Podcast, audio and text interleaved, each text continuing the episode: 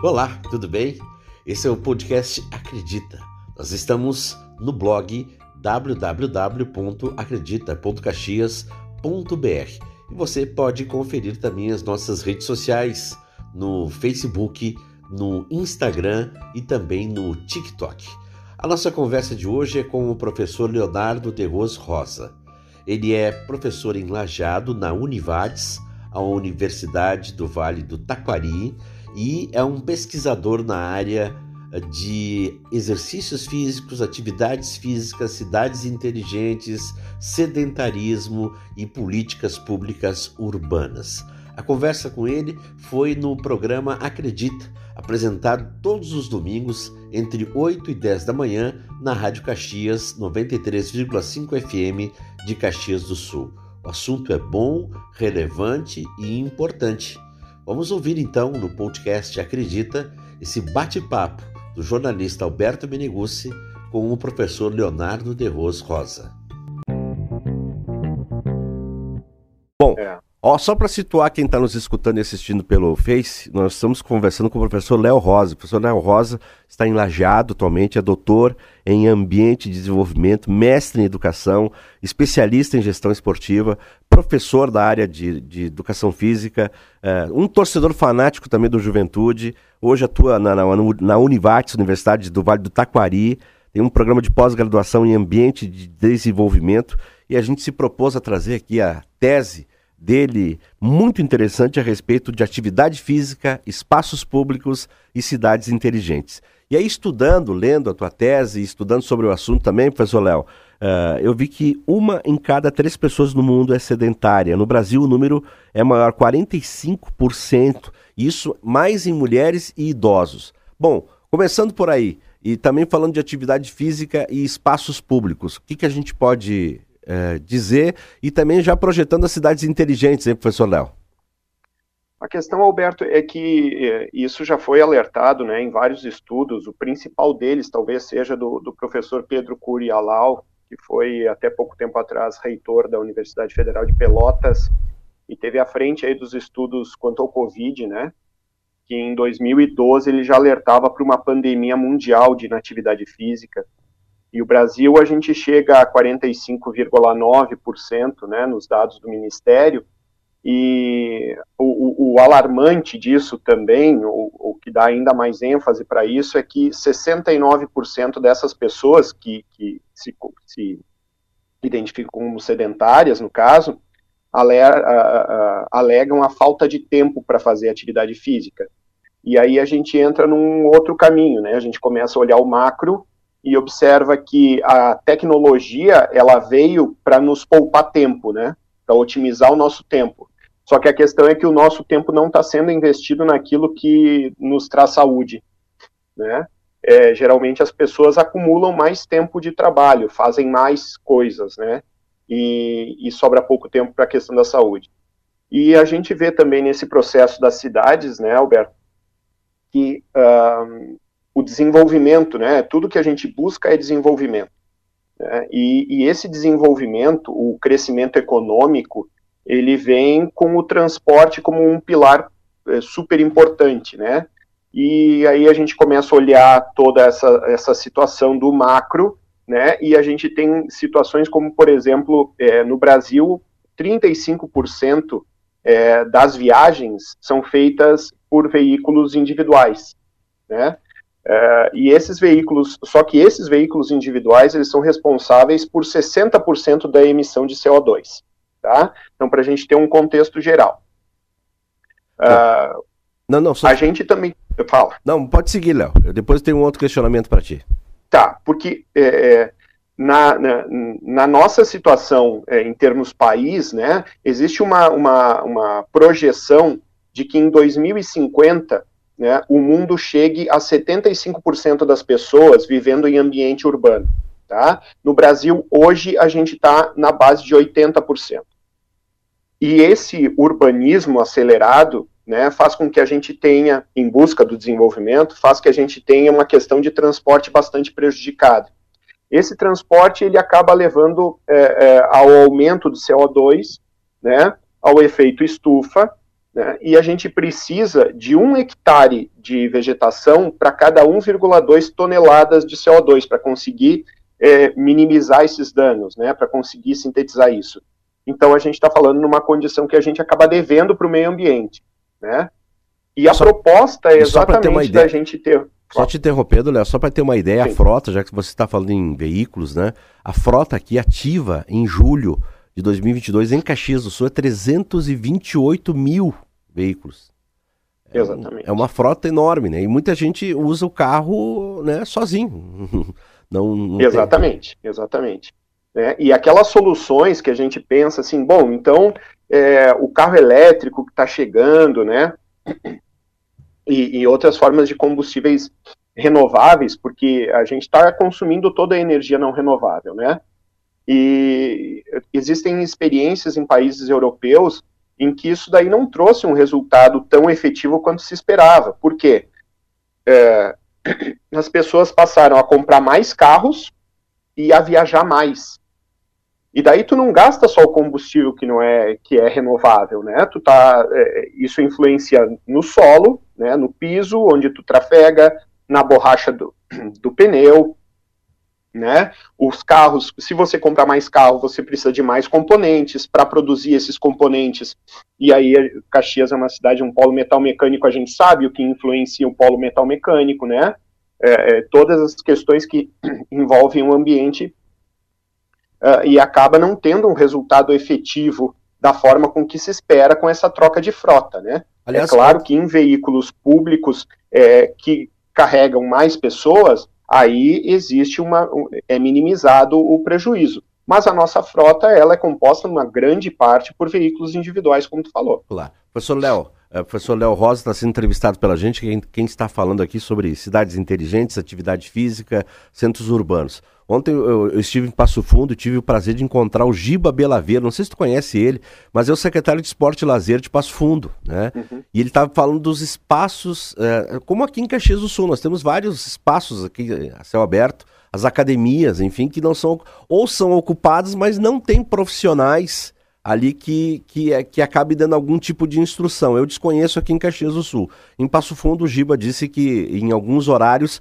tem lá professores orientando. No, no que isso uh, no que isso é importante ter o profissional, porque uh, algumas cidades têm um espaço, né, mas esses espaços não são ocupados para atividade física. É, Alberto, uh, a gente tem o, o primeiro passo sempre, né, eu comento que é a população se conscientizar que a atividade física ou o movimento, ele não é uma, uma ação é, que deva ser totalmente de escolha da pessoa, tá? Porque o, o, o individual, ele impacta no coletivo geral, né? Então, a gente tem uma condição de saúde hoje, né? A inatividade física, ela tem, hoje, estudos comprovam relação com 26 doenças ou agravos não transmissíveis, né? Que vai desde asma, passando por osteoporose, cardiopatia, chegando ao câncer, e são doenças que têm um custo elevadíssimo de saúde. E isso, em algum momento, esgota no Sistema Único de Saúde nosso, que é um exemplo para o mundo inteiro, Verdade. mas ele tem um problema, ele, ele tem problemas do tamanho do país, né? ele, ele tem um problema de administração, né, e outras tantas coisas. Então a gente tem fila e a gente reclama, né, do Sistema Único de Saúde, mas ele é exemplar. Agora, é, nós passamos por uma fase onde a gente, e, e tu tem experiência no setor público, né, nós temos muito mais uma cobertura de custos de saúde do que propriamente investimentos, certo? Então a gente tem que lutar na mão do investimento para a saúde, porque daí a gente é, é, mais resolutivo, a gente melhora a qualidade do nosso atendimento, a gente melhora a condição do nosso usuário, né? Quer dizer, melhorar bem, a vida, para... melhorar a vida das pessoas com, com projetos, né? Nós estamos falando aqui de atividade física para diminuir as doenças e não gastar para ficar tratando as doenças. Né? Exatamente, né? exatamente. E daí isso, isso uh, uh, chega próximo ao quê? Em três linhas uh, que eu considero principais. Primeiro, que a atividade física ela é absolutamente barata, né? E, e ela exige do poder público uma atenção para que a gente tenha, por exemplo, ciclovias que levem de algum lugar a algum lugar, né? Geralmente a ciclovia ela é um espaço de lazer e a gente no Brasil só vê bicicleta, por exemplo, como lazer, e na verdade ela é um meio de transporte, utilizadíssimo em países muito mais frios, com relevo pior do que, do que Caxias, por exemplo, né? Uh, ter espaços públicos, e espaços públicos não dizem respeito apenas às academias uh, uh, abertas, né? Mas parques e praças onde a gente possa é, não trabalhar apenas com o lazer contemplativo, de ir lá, sentar, tomar chimarrão, mas ter um tempo de estada naquele espaço com uma infraestrutura de conforto que nos permita ficar mais tempo e, nos permita o movimento, né? Então, uh, uh, além, claro, de uma proximidade do meio ambiente, né? A proximidade de, de espaços verdes. Existem estudos, uh, Alberto, de 2007, onde dois grupos, um grupo com, dois grupos foram colocados frente a imagens, certo? Fotografias. E o grupo que foi exposto a imagens com verde né, com vegetação, ele, ficou, ele foi muito mais motivado a continuar se exercitando do que o grupo que estava exposto a imagens monocromáticas, né, em, em, em, tons de cinza, por exemplo, que é um cenário de grandes cidades, né. Então, eh, aí a gente já tem um, um parâmetro super importante, né, e esses espaços públicos, eles têm que ser estruturados, eles têm que ser pensados, pesquisados, né, a fim de que eles atendam a uma possibilidade da população. Porque em todos os estudos internacionais, em grandes centros urbanos, eh, as pessoas que moravam próximo a parques e praças, eh, elas são mais ativas fisicamente do que as pessoas que moram mais distantes do que parques. Né? Só que isso não se replica em cidades menores. Né? Porque o tempo estada no eu ia te é perguntar menor, sobre isso, sobre cidades, sobre cidades menores. Lajeado, inclusive, uma cidade que não é tão. Uh, mas é considerada uma cidade menor. Uh, e sobre uhum. ciclovias e uh, bicicletas, aqui em Caxias do Sul, por exemplo, é só conversa, né? Porque nós não temos como. O, o, transporte urbano aqui é ônibus e carro, tu conhece muito bem, né? Não tem, não tem nada que estimule, não tem um projeto que estimule. Quer dizer, projeto tem um monte, mas na prática não tem que estimule um outro é. tipo de transporte, né? Alberto, as ciclovias, elas, assim como as academias abertas, né, elas foram um case de campanha, né, a gente sabe, daí uma empresa lá em São Paulo começou a fazer as academias, fazer os aparelhos, os prefeitos começaram a comprar para dizer que, ó, nós estamos estimulando e tal, mas assim, é, como tu falaste, né, cadê o profissional para orientar, né, então aí nós estamos uma academia aberta onde ela sugere o exercício físico, né? não é a atividade física, ou seja, o exercício que tem objetivo, que precisa ser orientado, que tem um número de séries. A atividade física a gente faz no dia a dia, né? O movimento humano, ele, ele, ele tem intrínseca atividade física, né?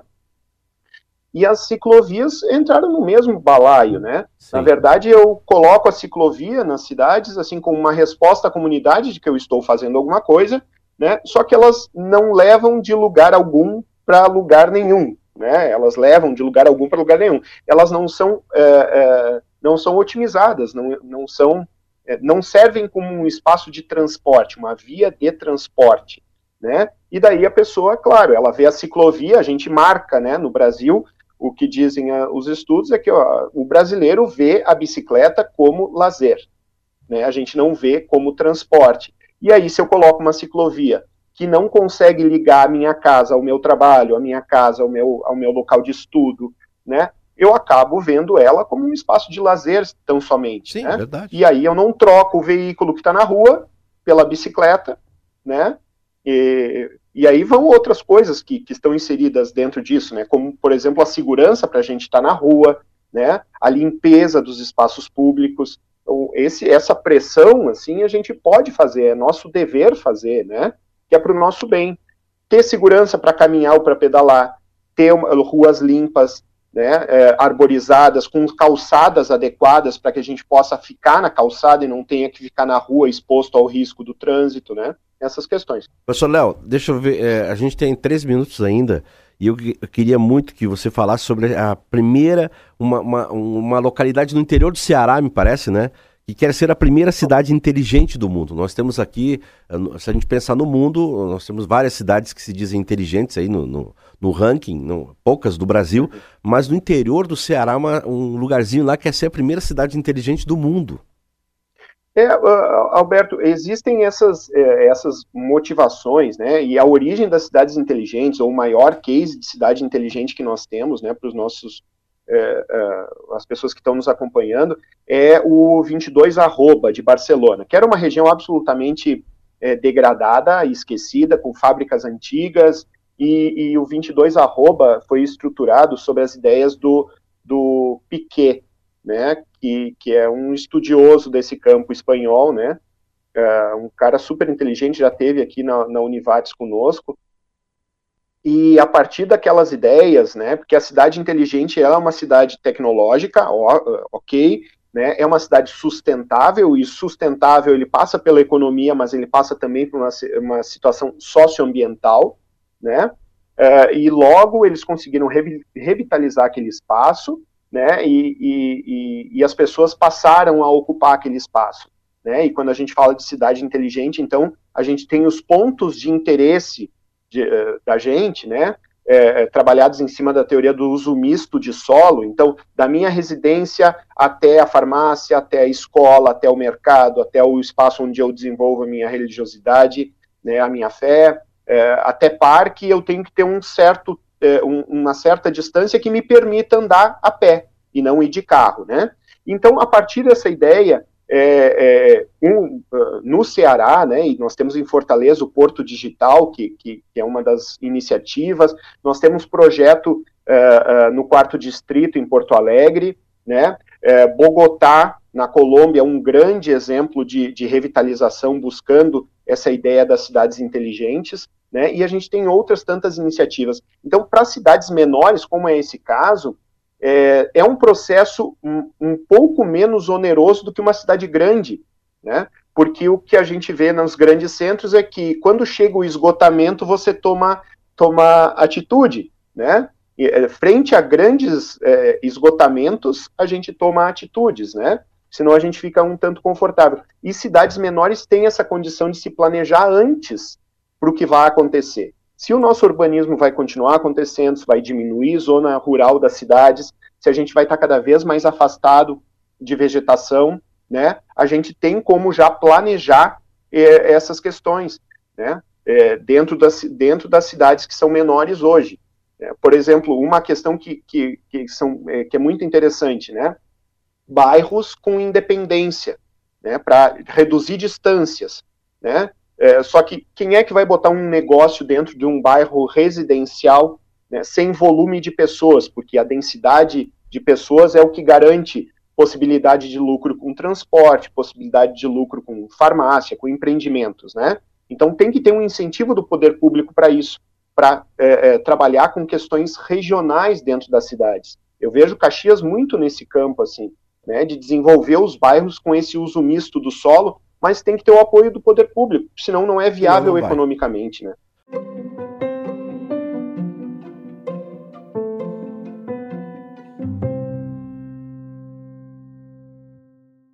E aí, gostaram da conversa com o professor Leonardo de Rose Rosa?